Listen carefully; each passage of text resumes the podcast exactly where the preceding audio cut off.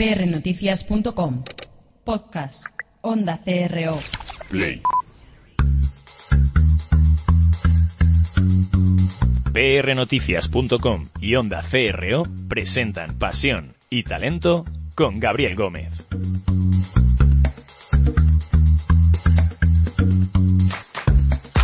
Siempre parece imposible hasta que se hace. Nelson Mandela.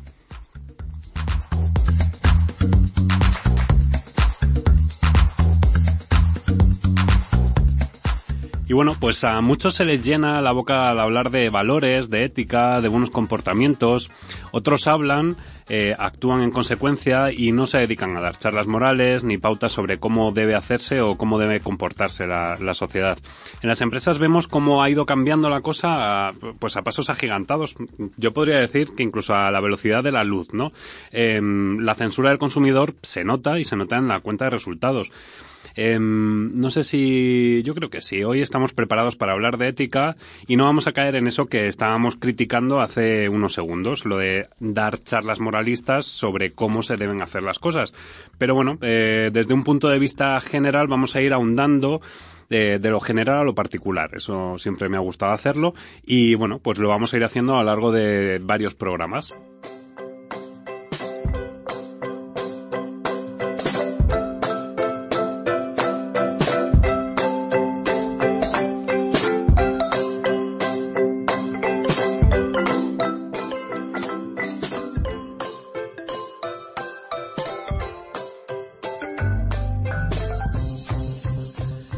Pues para hablar de todo esto, eh, hoy contamos con Cristóbal Fernández. Bienvenido, ¿cómo estás? Encantado, muchas gracias.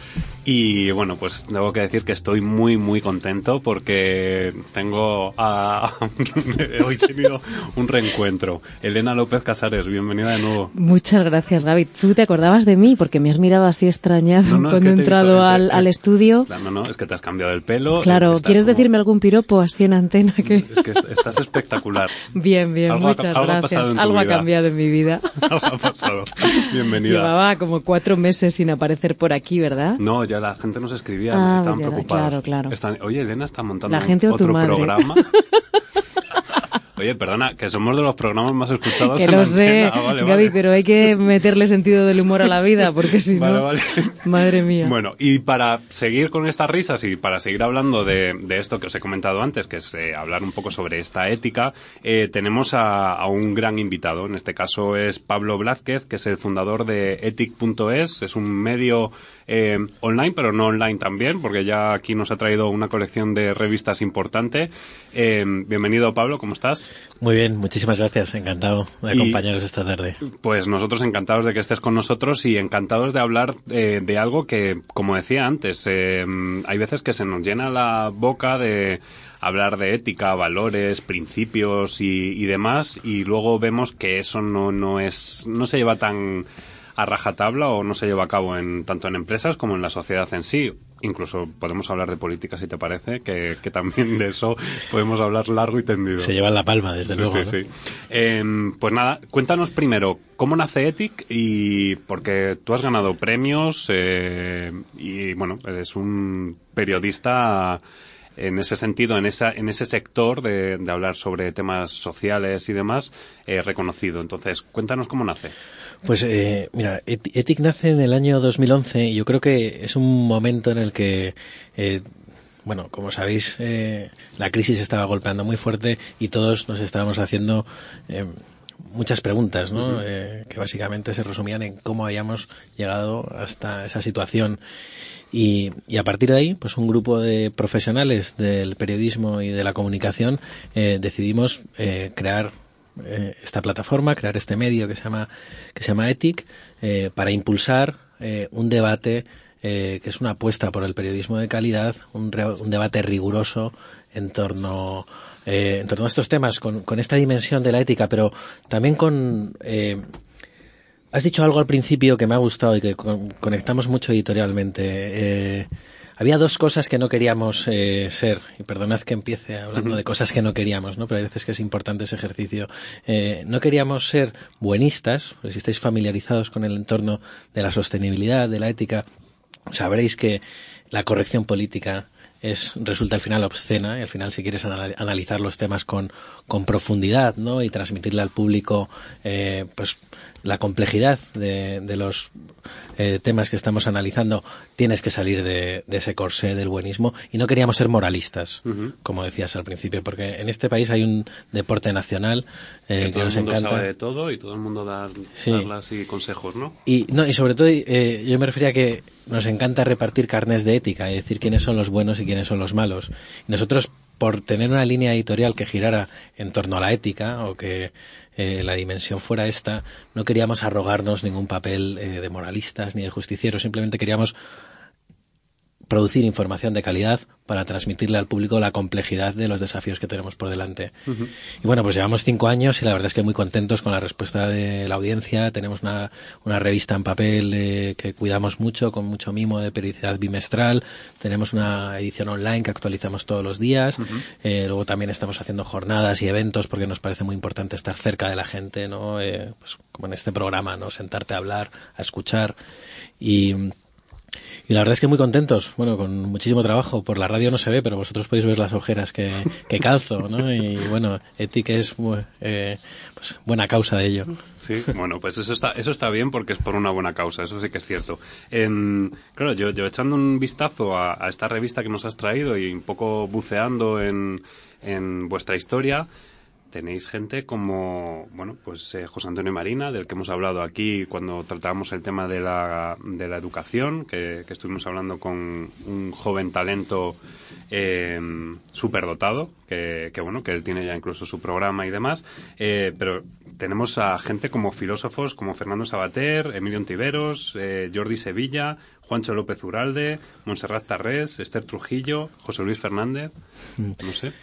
Pues sí, hemos tenido la suerte de que eh, nos, nos, a, nos, acompañan ¿no? en, en, este viaje. Nosotros somos un grupo independiente, no tenemos a ningún gran grupo editorial. Uh -huh. Yo creo que eh, todos ellos, eh, pues es gente que cuando eh, le planteas un proyecto con, eh, pues con cierto atractivo editorial, ¿no? Y con esos componentes eh, intelectuales que a nosotros nos gusta eh, reflejar, pues es fácil eh, atraerles a tu espacio. Y, y, bueno, luego también creo que refleja pues ese espíritu integrador que tiene el proyecto, ¿no? Uh -huh. Nosotros pensamos que al final tienes que, si realmente quieres participar a la hora de provocar cambios tienes que incluir a todos, desde los más cercanos hasta los más lejanos, porque si no incluyes, si no tienes una visión integradora, al final vas a, a provocar pocos cambios, seguramente provoques mm. parálisis, incluso retrocesos, ¿no? Incluso esa, esa diversidad de la que hablas, eh, porque en este caso, pues eh, Juancho López Uralde, que es impulsor de Equo, eh, en una de las revistas también colabora con Begoña Villacís de Ciudadanos, es decir, estáis buscando esa diversidad, ¿no? Ese crisol, que, que Crisol últimamente estaba un poco manido con el tema de las elecciones, eh, pero un crisol realmente de conocimiento y un crisol cultural, ¿no? Absolutamente, esa, esa es la idea. Eh, yo siempre digo que tenemos eh, el ejemplo de, de, Juancho, que es, como sabéis, eh, antitaurino eh, absoluto, y tenemos también a Fernando Sabater, que es un, de, un defensor verdad, de, lo, de, los toros, ¿no? Él escribió el libro precisamente Tauroéticas, ¿no? Uh -huh. Defendiendo desde una dimensión ética los toros. Entonces, bueno, ahí es un buen ejemplo, ¿no? De que al final en un mismo equipo puedes integrar a gente muy distinta. Y además, a mí me parece súper necesario, porque estamos en una sociedad donde estamos cada vez más asistiendo a la separación. El que no opina exactamente lo mismo que yo está contra mí y eso desde luego no tiene nada que ver con los valores, por ejemplo, de la colaboración. Yo creo mucho en la sociedad abierta y colaboradora, pero de verdad, no la que se dice en las tribunas y la que se puede pregonar a través de los micrófonos. Mm. Creo además que los cambios no únicamente vienen impulsados por personajes conocidos, por deportistas de élite, por filósofos, por escritores, por profesores de ética de diferentes universidades, es que se producen y se provocan desde de cualquier parte de la pirámide social y a las pruebas me remito. En las compañías, en algunas ocasiones, algunas personas eh, vienen incrédulas a algunos cursos o sesiones formativas cuando estamos trabajando pues cosas tan intangibles como la confianza o el compromiso y cuando comienzan a entrar en, harina se dan cuenta de que todo es una cuestión de detalles y de matices y de que ética, confianza, compromiso no son palabras abstractas que pertenecen a lo que denominamos líderes, son conceptos humanos. Sí, es, España es un país eh, terriblemente polarizado, ¿no? Eh, pero yo, yo, creo que muchas veces son enfrentamientos artificiales que se provocan desde eh, tribunas políticas que los medios de comunicación también reproducen, pero que luego realmente no conectan con eh, la realidad de los ciudadanos, ¿no? Que al final nos ponemos de acuerdo para hacer las cosas. Sé que pues, una junta de vecinos con gente muy dispara al final se pone de acuerdo, pero nuestros políticos no son capaces, ¿no? Al final es... Yo creo que eso tiene mucho que ver con el tema de los objetivos. Es decir, si tenemos un objetivo común y el objetivo es ético, además, es fácil dejar de lado ciertas diferencias. Ahora, cuando los objetivos son individualistas, evidentemente yo no compro la película de que es un objetivo común, porque no lo es. Es un objetivo individual muy concreto. Pues eh, fijaros, eh, dentro de, esta, esto además eh, a Cristóbal le, gustará lo de coherencia y consistencia en la comunicación. A mí, me encanta, de hecho, vamos, no puedo sino darle la enhorabuena a Pablo eh, porque es que la verdad es que hace falta eh, iniciativas como la vuestra. Lo que me da rabia es que eh, sea tan poco conocido y aquí hay que dar gracias aquí al director del programa por mm, ser hoy el protagonista del espacio, porque yo el primero, yo no conocía vuestra publicación y, esto no puede ser. ¿Dónde podemos encontrar la revista que es maravillosa, que tiene, como decía Gaby, un consejo editorial formidable con unas colaboraciones de primer nivel. ¿Cómo se puede suscribir a la revista? ¿Está disponible online? Cuéntanos todo esto. Ya sé que esto normalmente llega al final del espacio, pero, vamos a empezar por ahí. Eh, para que la gente además que nos esté escuchando, pues si quiere, pues además puede utilizar eh, este momento pues para navegar un poquito y ver, echar un vistazo a vuestra iniciativa. Pues mira, eh, en, la, en, la, web tenemos eh, evidentemente un espacio de zona de socios eh, para la gente que se quiere suscribir. Hay una parte que es gratuita, que es todo lo que hacemos online, y luego tenemos pues la, suscripción a la revista papel, que además pues está en, a nivel nacional. Estamos pues en tiendas de prensa, en librerías, pues por ejemplo en Madrid como la Central, tipos infames. Vamos buscando ese modelo de librería escaparate. Y, bueno, estamos también haciendo bastante movimiento en, redes sociales, es Facebook y Twitter, pues estamos permanentemente. Eh, y, muy importante para quien nos escuche, que no nos has dicho, la web es Ethic, con E-T-H-I, bueno, muy eh, aristotélico, ¿no? Sí. Eh, muy del griego, E-T-H-I-C.es, ¿no? Ethic.es, sí, correcto. Y, bueno, pues os animo también a seguirnos en, Twitter y en Facebook, donde somos, somos muy, muy activos. Mm. Pues enhorabuena, porque es que nosotros aquí en este programa precisamente siempre hacemos referencia, ¿verdad?, a la ética, en ocasiones, desgraciadamente, ausente en, buena parte de las prácticas eh, que no podemos siquiera calificar de profesionales precisamente por esa falta de, principios. Eh, en, la docencia de la comunicación, habitualmente, yo me refiero también a ello, ¿no? a la retórica aristotélica, la construcción narrativa. Eh, es que hay muchas cosas que ahora utilizamos estas etiquetas que son muy cool y muy guay, en plan el storytelling.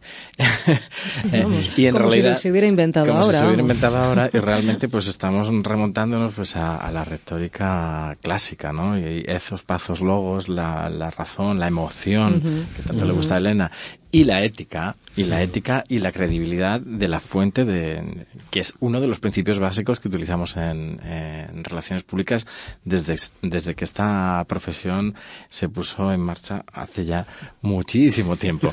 Y trabajar con la credibilidad de la fuente de quien dice qué es uno de los principios básicos que tradicionalmente es verdad que está asociado a trabajar a través de los periodistas de los medios de comunicación que hacen de altavoz de los mensajes que quieren vehicular pues las organizaciones, las instituciones públicas, los partidos, etcétera, pero que es una visión muy reduccionista. Pero todo esto, insisto, está y debe estar presidido por ese trabajo eh, a partir de unos principios muy claros y muy sólidos. Por eso, una vez más, yo eh, no puedo sino felicitaros y, y, me agrada muchísimo que podamos contribuir a que se conozca más lo que hacéis. Así, que... Sí, os lo agradecemos nosotros también, enérgicamente. Y este, este este baño, porque hoy estás recibiendo un baño. Acá se ha encantado esto todos los viernes, ¿no? Hay que, venir a, eh, PR. Bueno, pues eh, esto sí que es cierto que, me gustaría también añadir que la revista eh, está hecha por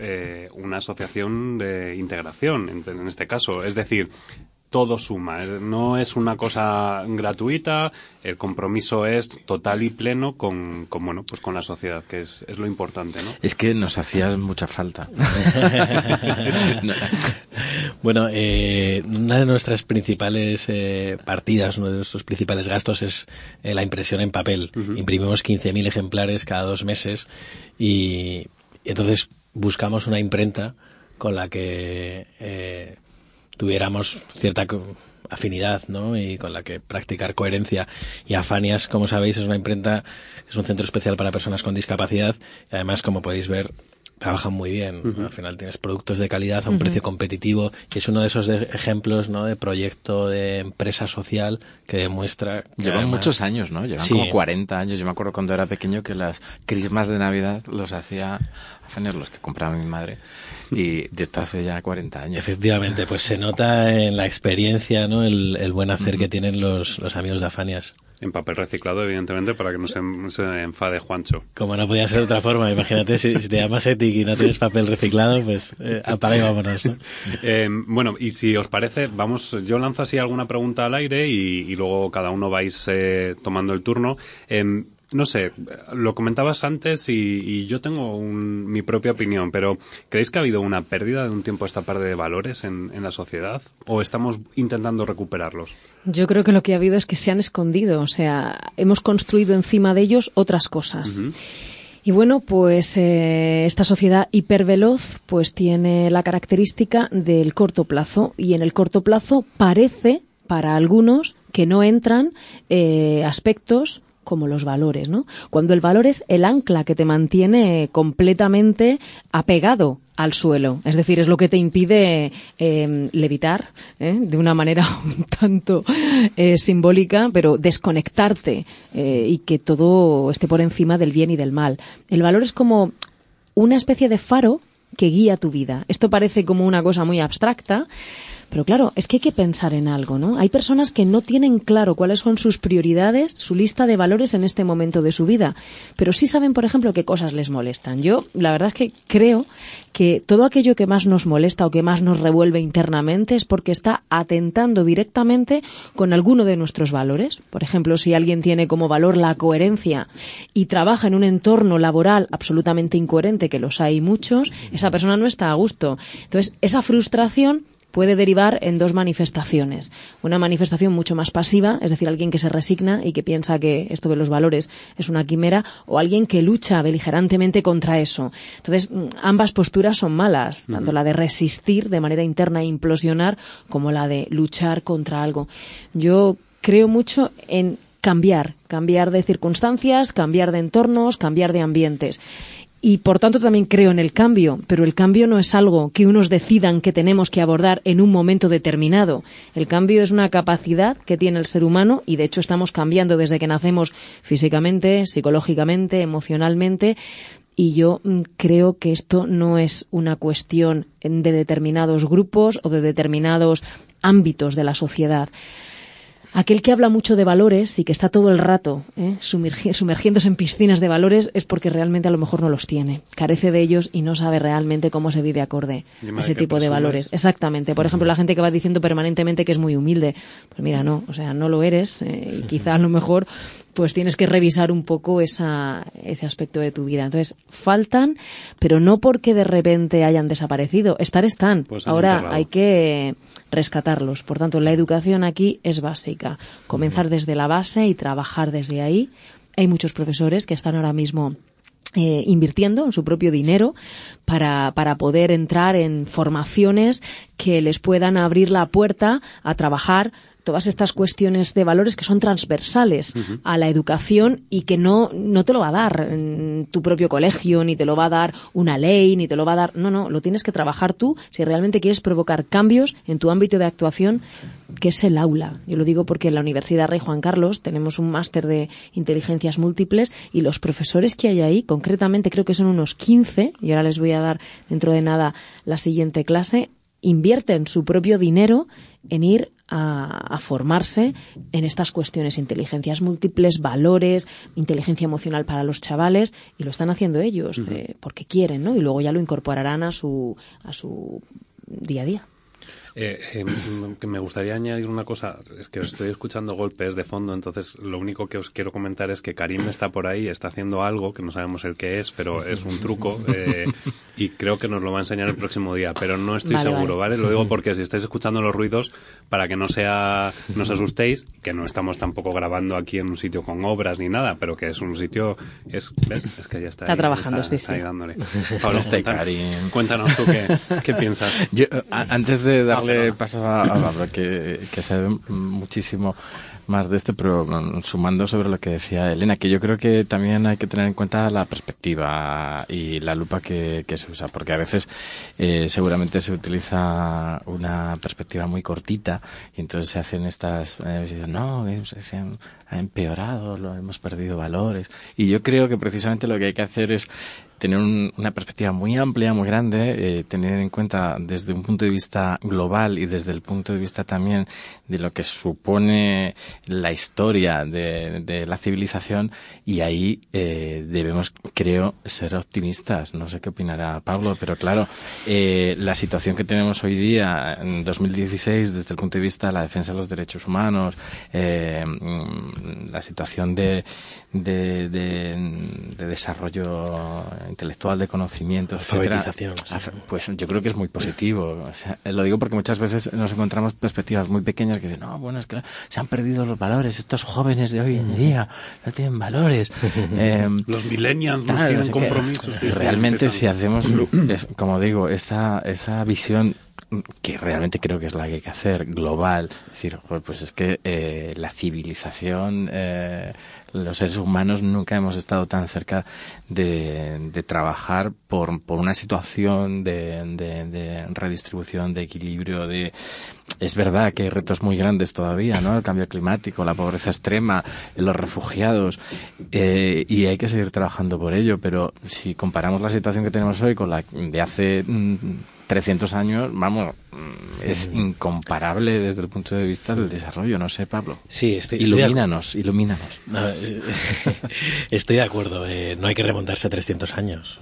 no, a 50, ¿no? Efectivamente, unas décadas, ¿no? Y la situación ha mejorado y comparto esa visión optimista, ¿no? De, progreso.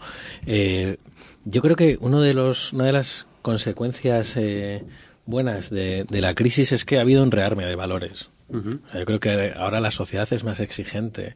Eh, las burbujas económicas en ese sentido son muy malas, ¿no? Porque todos nos dejamos llevar en esos años locos, pero mencionabais ahora, como no podía ser de otra forma, con cierta ironía, eso de los millennials, ¿no? Ese concepto tan burbuja. Bueno, una de las características que les define, ¿no? El profesor eh, Iñaki Ortega de, de Deusto siempre insiste en ello, es que son mucho más exigentes desde una perspectiva social a la hora de comprar, a la hora de elegir un trabajo. Eh, y bueno, yo, pero bueno, hay una generación por ahí, la, la de los, los generación perdida.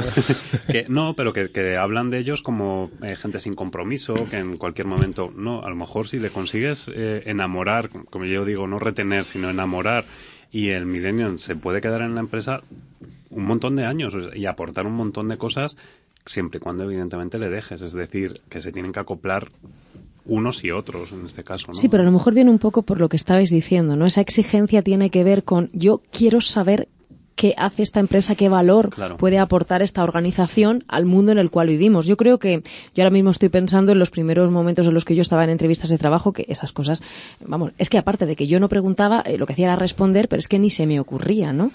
Quizá ahora sí, debido a toda la información que tenemos y bueno, pues a esta mm, buena costumbre de compartir a través de redes sociales, etcétera, yo creo que los jóvenes también están preguntando y quieren saber, ¿no? Luego también se ve mucho el compromiso de algunos de ellos cuando algunas asociaciones pues se posibilitan que a lo mejor durante el verano pues se pueda ir a restaurar determinados lugares, por ejemplo estudiantes de, bellas artes que dedican los veranos a, restaurar y por tanto también a aprender eh, iglesias, conventos o algún que otro eh, monumento. También, por supuesto, la gente que trabaja en ciencias de la salud también están muy involucradas y muy implicadas con todo esto, ¿no? Nosotros hace, hace poco, miro a Gaby nosotros porque eh, colaboramos en algunas cosas. Estuvimos en un laboratorio farmacéutico dando una formación y una de las personas que allí había nos contó que eh, él durante los veranos se iba a un país africano para investigar sobre determinadas enfermedades tropicales, ¿no? que sus vacaciones las dedicaba a eso. Eh, por su aspecto, no sé la edad, pero desde luego eh, estaba más próximo a los 30 que a los 40. ¿no? Entonces, estas cuestiones están aquí y, y lo bueno que tiene esta sociedad es que aquel que tenga inquietudes puede eh, concretarlas porque hay muchas posibilidades a través de, asociaciones el, el, poder trabajar por un mundo mejor, aunque parezca un, un poco una frase de, de, revista. Sí, yo creo que es importante que además de ser exigentes seamos algo consecuentes, ¿no? Porque es verdad que eh, muchas veces miramos con mucha exigencia y luego eh, no nos lo aplicamos, no nos aplicamos esa receta. No sé si visteis el domingo pasado eh, la revista Papel del Mundo eh, lanzaba con Sigma 2 un estudio muy interesante sobre la moral de los españoles y había un 10% que reconocía eh, abiertamente que recibiría una mordida. Eh, yo, yo, yo no sé si es más del 10%. Eh... Pero no era de vampiro, ¿no? Porque. Un poco, podía, podía ser algo. Pero eh, eh, ahí está, ¿no? Esa idea de... Sí, sí. Eh, Luego, ¿cómo hacemos? ¿no? Lo que es la factura en negro, en nuestra vida llegan las declaraciones. Uh -huh. ¿qué, qué, cuánto nos aplicamos a nosotros mismos? Es decir, está muy bien que seamos más exigentes, ¿no? Eh, ahora, eh, ¿cuán consecuentes somos? ¿no? Eh, lanzo, lanzo la pregunta. Uh -huh.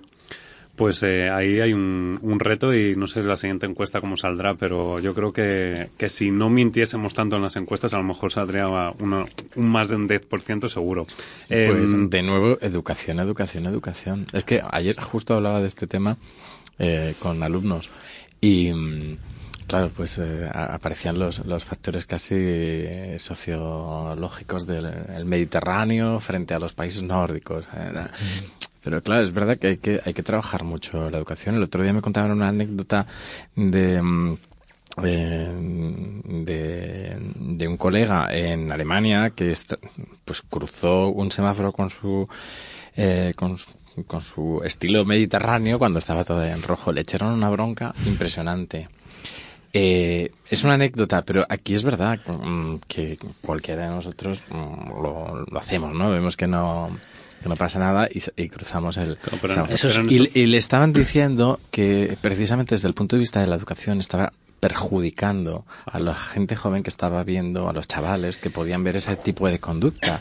Claro, nosotros esto como mediterráneos dices, bueno, qué exagerados, ¿no? Pero eh, eh, yo comparto que, que, en el fondo, efectivamente, esos pequeños detalles están eh, dejando entrever un, un, compromiso cívico y una falta de compromiso cívico en nuestro caso. También. Sí, esos tics de falta de civismo, ¿no? Pues de cruzar en rojo, de tirar la colilla, que es horrible, ¿no? La gente, va tirando, la gente va tirando la colilla al suelo cuando hay papeleras eh, que están preparadas con cenicero, ¿no? Para hacerlo. Al final lo que reflejan esos, esos tics de falta de civismo una ausencia de educación más profunda, ¿no? También claro. muchas veces, si te paras a pensar desde el punto de vista psicológico, también puede significar algo.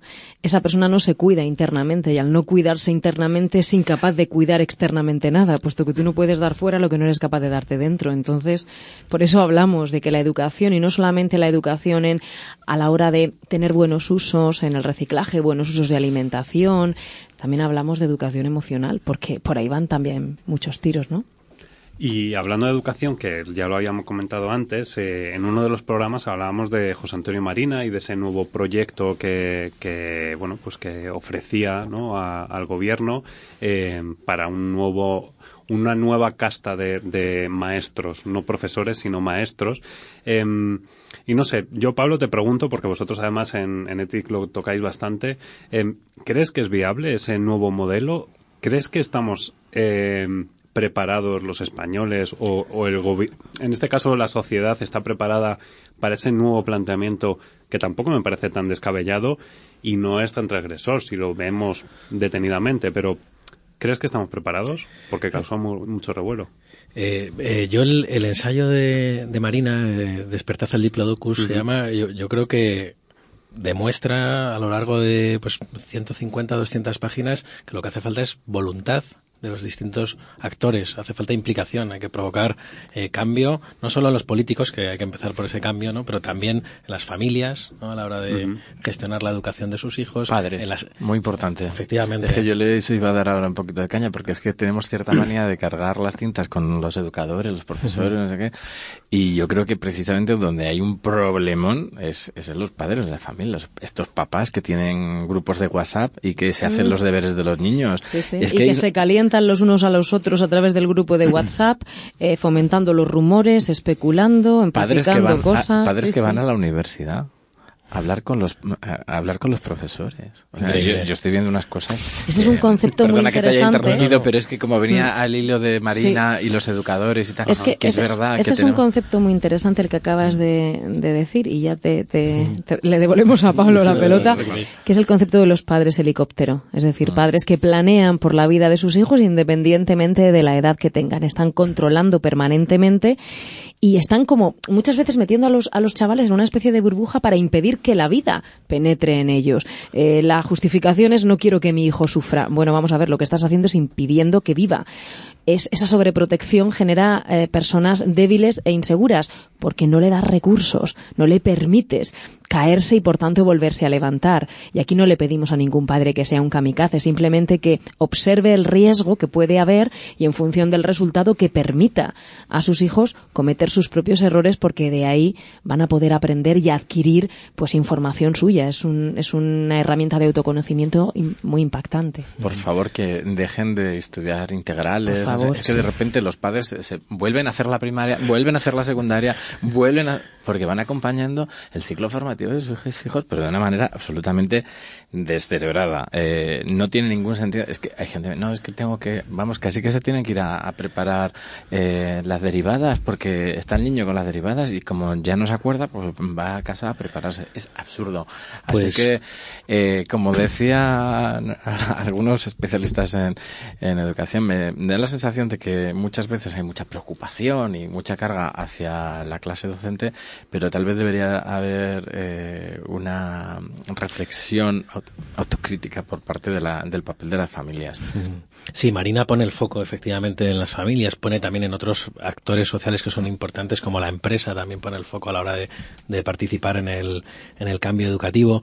Eh, hizo esa propuesta que a algunos les parece polémica y no sé qué opináis vosotros. Yo, yo la, eh, eh, la comparto, que hay que incentivar a los profesores. El otro día Manuela Carmena nos decía que habíamos convertido a los maestros en burócratas. Y, es, que esto está ocurriendo, ¿no? Pero cuando eh, dice Manuela Carmen la habíamos convertido, ¿a quién le echa la culpa? Entre todos, es una, es, un primera, es, una, primera persona, ¿no? la sociedad, pero eh, lo, que propone Marina es eh, hacer incentivos económicos para los profesores que se muestren, que demuestren ser más competitivos. ha sido una, una medida polémica, no sé qué opináis. Yo, no, no, es que vamos a ver, es que el profesor, para mí, es la figura más importante de la sociedad porque tiene en sus manos la materia prima. Hmm. Es importantísima, lo que pasa es que ellos no se lo creen. Y muchas veces lo que les digo es, eh, sois vosotros quienes os tenéis que poner en valor, no os va a poner en valor un gobierno, ni una ley, ni un sistema educativo, ni vuestro colegio, ni vuestro director de colegio, sois vosotros. Trataremos este tema de la educación porque, de hecho, eh, con, con Jane del Tronco ya ella lo, comentó aquí en, los micrófonos y sí que lo vamos a tratar eh, en profundidad en este caso porque es un tema que nos está afectando a muchos, eh, que, creo que es algo necesario. Es decir, eh, puede haber otras, eh, está César Bona también, como otro referente dentro del mundo de la educación y demás, con otros, otros estilos, otros modelos distintos o parecidos, pero sí que es cierto que, que en ese sentido la educación es algo que nos está afectando a todos y que siempre nos estamos fijando en el exterior, en modelos como el finlandés, etc., los modelos nórdicos, que pueden ser adaptables al modelo español, pero también nosotros tenemos otras mejoras o otras cosas que hacemos muy bien, como españoles o como latinos o como mediterráneos, como queramos ya ubicarnos dentro del mapa, que lo hacemos también bien y que pueden combinarse, porque nosotros somos creativos en ese sentido. No digo que los nórdicos no lo sean, pero que, nosotros tenemos otras características. Tenemos una flexibilidad, a lo mejor, que, que no tienen a lo mejor otros países pues que por educación y por cultura. Sí, da lo mismo. Es, es anclarse en lo que tienes. Yo en los cinco años que estuve con el programa de radio diario Escuela de Padres, ahí vamos. O sea, salían eh, comentarios, me llegaban eh, cartas, iba a decir cartas por email. Qué pena que ya no existen las cartas de la redacción. Efectivamente, me las imprimían, sí, sí. Yo necesito el papel.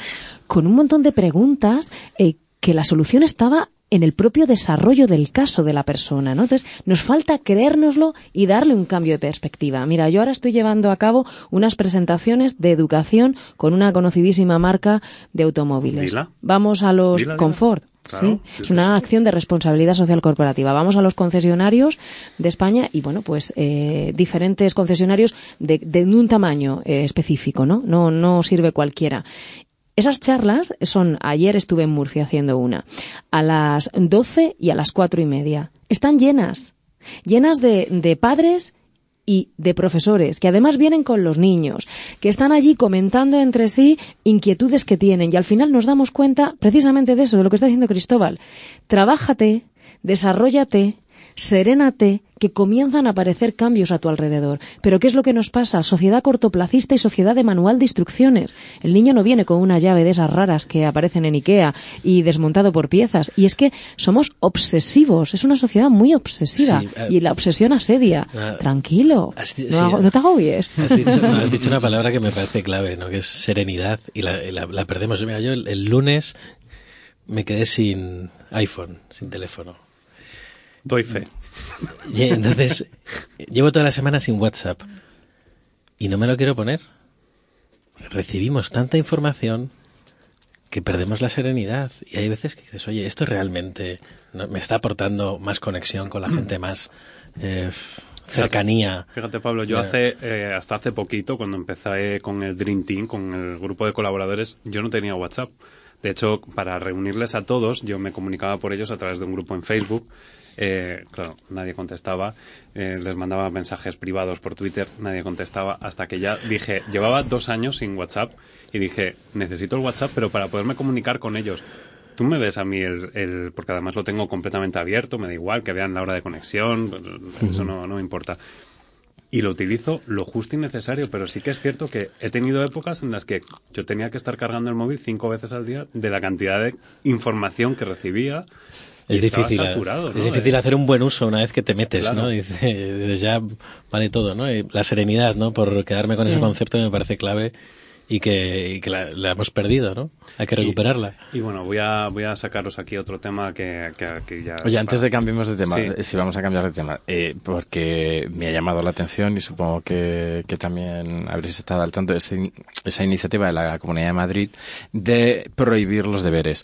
Eh, claro, es algo muy llamativo también, bueno, pues la, la, pasión, devoción por regular desde el ámbito legislativo eh, cuestiones tan eh, propias del currículum eh, mm, escolar, ¿no? Y, la verdad es que ha habido cierto debate, porque claro, hay muchos padres pues, que están absolutamente creo que es Una iniciativa de Ciudadanos, creo que la ha presentado Ciudadanos y estaba... Sí, pero más allá, vamos, de, color del, color político y de que es solo para Madrid, es, es eh, la cuestión del fondo, ¿no? Si hay que regular a través de una normativa estos aspectos que son curriculares, ¿no? Eh, y claro, el, debate está abierto. Eh, hay gente que está absolutamente a favor, gente que está absolutamente en contra.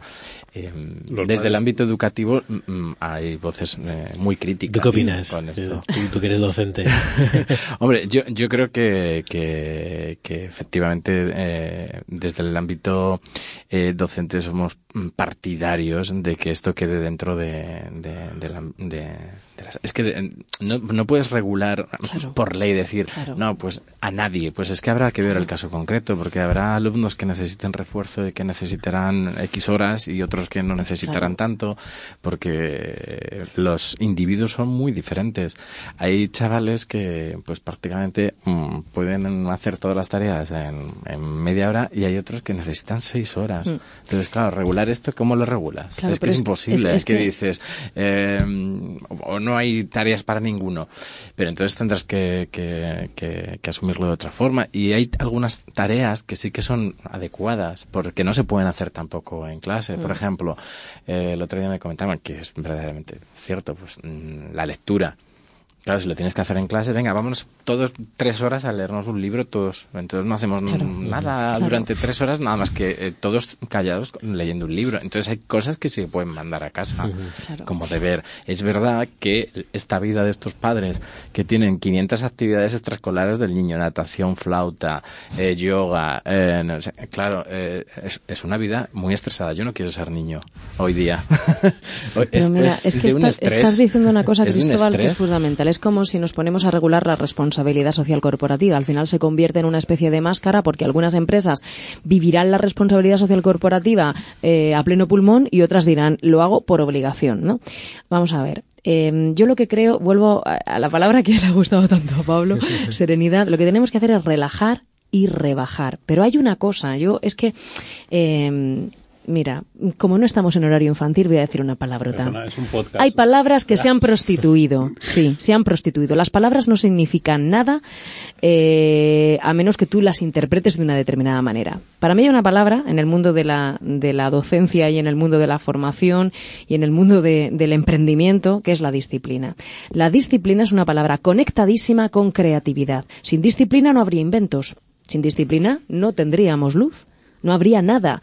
¿Por qué? Porque no hay una estructura, no hay una metodología, no hay una perseverancia, eh, esa capacidad de creer en mí mm, terminaría muriéndose ante el primer fracaso. Por tanto, lo que es la palabra deberes, que si nos produce sarpullido se la podemos cambiar por otra, a mí realmente me parece que es una palabra que puede ser eh, buena, está para eso, para generar un hábito, un hábito de algo. Lo que hay que hacer es relajar y rebajar la cantidad. No podemos pretender que un niño, que una niña llegue a casa, un chaval, y esté tres horas delante de un libro haciendo un montón de ejercicios y teniendo a los padres ahí secuestrados, porque entonces el clima emocional que se genera en la familia pues es realmente eh, tóxico. Entonces lo que hay que hacer es relajar, pero estoy totalmente de acuerdo con Cristóbal, es que esto es pertenece al ámbito de la docencia y cada circunstancia merece pues una, un análisis individual y aparte de todo, eh, creo que está para fundamentar y para trabajar con consistencia algunos valores. La disciplina es un valor y hay otro que es fundamental, que es la responsabilidad. Hay gente que dice, yo no soy responsable porque quiero ser libre. No tienen idea de dónde viene la palabra responsabilidad la gente que dice eso. La libertad emana de la responsabilidad. Sin responsabilidad me temo que el ser humano no tiene libertad. Entonces, estas cuestiones que tienen que ver con los valores y con la ética son las que hay que comentarle a la sociedad y es lo que hay que es de lo que hay que hablar para que luego cada uno en su ámbito de actuación lo baje a tierra y lo concrete. Por eso es fundamental hacer pedagogía, ¿no? El tema da para muchos programas, Gabriel. Claro, Tenemos que hablar es, es lo que se iba a decir, que, yo no sé si vamos a hacer un telemaratón, ya no se hace el telemaratón, ¿no? Pero podríamos hacer un telemaratón pasión y talento ¿eh? y, buscar. porque es que, como bien hemos dicho, es que es, es, que es un tema angular. Es que muchos de los eh, temas que hablamos en el programa, y hoy estamos hablando de ética, al final terminamos hablando de educación porque son los pilares, porque es la base de, nuestra sociedad. Y claro, pues mm, cualquiera de estos temas pues es eh, verdaderamente importante. Entonces, por eso he querido mencionar el tema este de regular los deberes, pues mm, que, es, eh, que es, una, eh, es un tema controvertido y que de nuevo viene a, acercarnos a, un tema que tenemos que trabajar todos como sociedad de otra, de otra forma. Está claro que que eh, tenemos deberes que, que, tenemos que cumplir. Y, y, efectivamente hay muchísimo muchísimo que mejorar.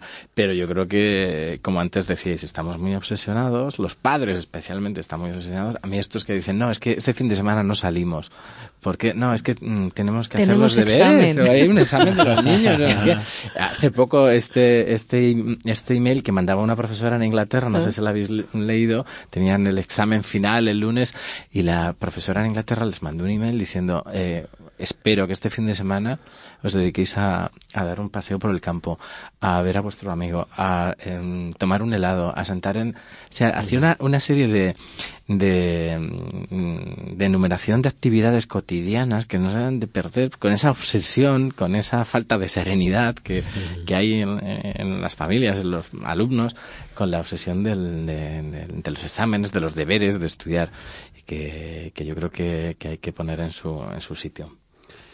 Y bueno, yo os iba, claro, iba a cambiar de tema, pero... Cambia, cambia. Sí, o, o creéis que un profesor eh, tendría que tener una No cambiamos, no vocación. Hombre, ¿Creéis que lo suyo profesores- sería que cualquier eh, profesional tuviera vocación y en el caso de que no la tuviera, pues que encontrara aquel elemento que realmente le hace tener pasión por lo que realiza. Claro, pero, pero hablando un poco de, de lo que hablábamos de, de Marina, ¿no? de, de ese informe, em, claro, estamos buscando un poco la excelencia dentro de la profesión, dentro de los maestros, en este caso, distingo profesor y maestro, pero hay mucho profesor, es decir, hay gente que, que Mm. realmente... Sí, ven la docencia como una salida para poder, eh, bueno, continuar. Por ejemplo, una persona que estudia historia y que a lo mejor hubiera querido dedicarse a algo más relacionado con... Y acaba en un la- colegio. claro, y acaba en un colegio. De, Sí. de 10 Sí. años que a lo Es mejor que les se, no- está... se nota muchísimo. Y Bueno, es cuando que no todo- te gusta la gente, se nota mucho. Y además de eso también, pues claro, si tenemos en cuenta que los sueldos de los docentes llevan congelados durante un montón de años. Pues hombre, la verdad es que menudo panorama. O sea, que se nos Se llena junta- a todos la boca, el primero, de decir que esto es fundamental para la sociedad y para construir un futuro mejor para, para cualquier nación, pero mm, realmente eh, hasta qué punto nos lo estamos tomando en serio. De Porque hecho, a la hora de hacer recortes, pues se recortan la educación, se recortan los, los salarios, se congelan. Bueno, ahora se está devolviendo la paga Los extra del 2012. Sí, de Pero- hecho, de hecho en los países nórdicos el mayor sueldo lo reciben los profesores, Sí, los sí. maestros en y este aparte, caso. ahí, ahí tienen además una práctica que también puede ser controvertida. Yo no digo que sea lo mejor. eh, que los profesores acompañan a los niños en los seis primeros años de vida. O sea, de más o menos cero hasta los seis años. La de cero a siete años se escribe eh, más o menos tu vida porque ahí emocionalmente somos muy receptivos. El niño está en la fase esa del pensamiento mágico, donde todo lo elabora y, y lo recrea en un mundo de fantasía, con lo cual cualquier situación que vivas en tu vida eh, te impacta. Entonces eh, los traumas ahí, por ejemplo, pues se quedan totalmente dentro del subconsciente y pues eso es complicado luego de trabajar cuando eres adulto. Pero me, me quiero referir con esto en que a veces esos cambios de profesores, a veces a los niños los desubican, los desorientan. Entonces yo no sé, porque eh, es una cuestión que siempre me he planteado, hasta qué punto es bueno que estén de 0 a 6 años con el mismo profesor que les está viendo los talentos que tienen y por tanto está trabajando con ellos en el código comunicativo que ellos necesitan, o es tan bueno lo que hacemos nosotros de que se acostumbren y se adapten a diferentes personalidades, a diferentes formas de dar eh, de- la misma asignatura, no lo sé, qué es lo que opináis ahí, pero eso lo tienen, por ejemplo, los países nórdicos y a ellos les funciona bien. Pues vamos a dejar esa respuesta. Pero si queda todavía una hora, ¿no? Ah, no. El podcast termina. El podcast sí, llevamos, eh, llevamos ya un ratito y tampoco vamos a chicharrar aquí a los oyentes, eh, pero sí que es cierto que, que tenemos muchos temas eh, que tratar, porque yo, vamos, yo tenía aquí el guion que era pequeñito y empecé a sacar puntos y digo, pues esto no lo hemos hablado, esto tampoco, esto tampoco, así que Pablo, estás invitado para volver como, hemos- como hemos hablado, eh, si os interesa y os apetece a partir de ahora, Encantados. podemos decir que vamos a tener una sección eh, de manera habitual con, con Ethic para tratar estos temas y tratar de manera más puntual, si te parece, temas pues como, por ejemplo, los refugiados de Siria, educación, sostenibilidad en las ciudades. Yo creo que eso nos interesa, les interesa mucho a los oyentes y, y vamos a poder sumar un poquito. Bueno, me parece genial. Yo creo que la deriva de la conversación, lo- la conclusión es que la educación es un tema pues que, que nos preocupa, ¿no? Eh, es- esa es la conclusión que saco de, de esta charla tan, eh, tan buena que hemos tenido. Pues eh, Cristóbal Fernández, muchas gracias. Encantado. Elena López Casares, muchas gracias. Pablo, bienvenido. Ahora sí te lo puedo decir. Bienvenido a Pasión y Talento. Y bueno, pues eh, como habéis visto, en Pasión y Talento somos generadores de sinergias. Vamos eh, arrimándonos a los mejores, que eso está bien. Nos vamos nutriendo y os vamos nutriendo. Nuestra idea, pues hacer de la utopía una realidad.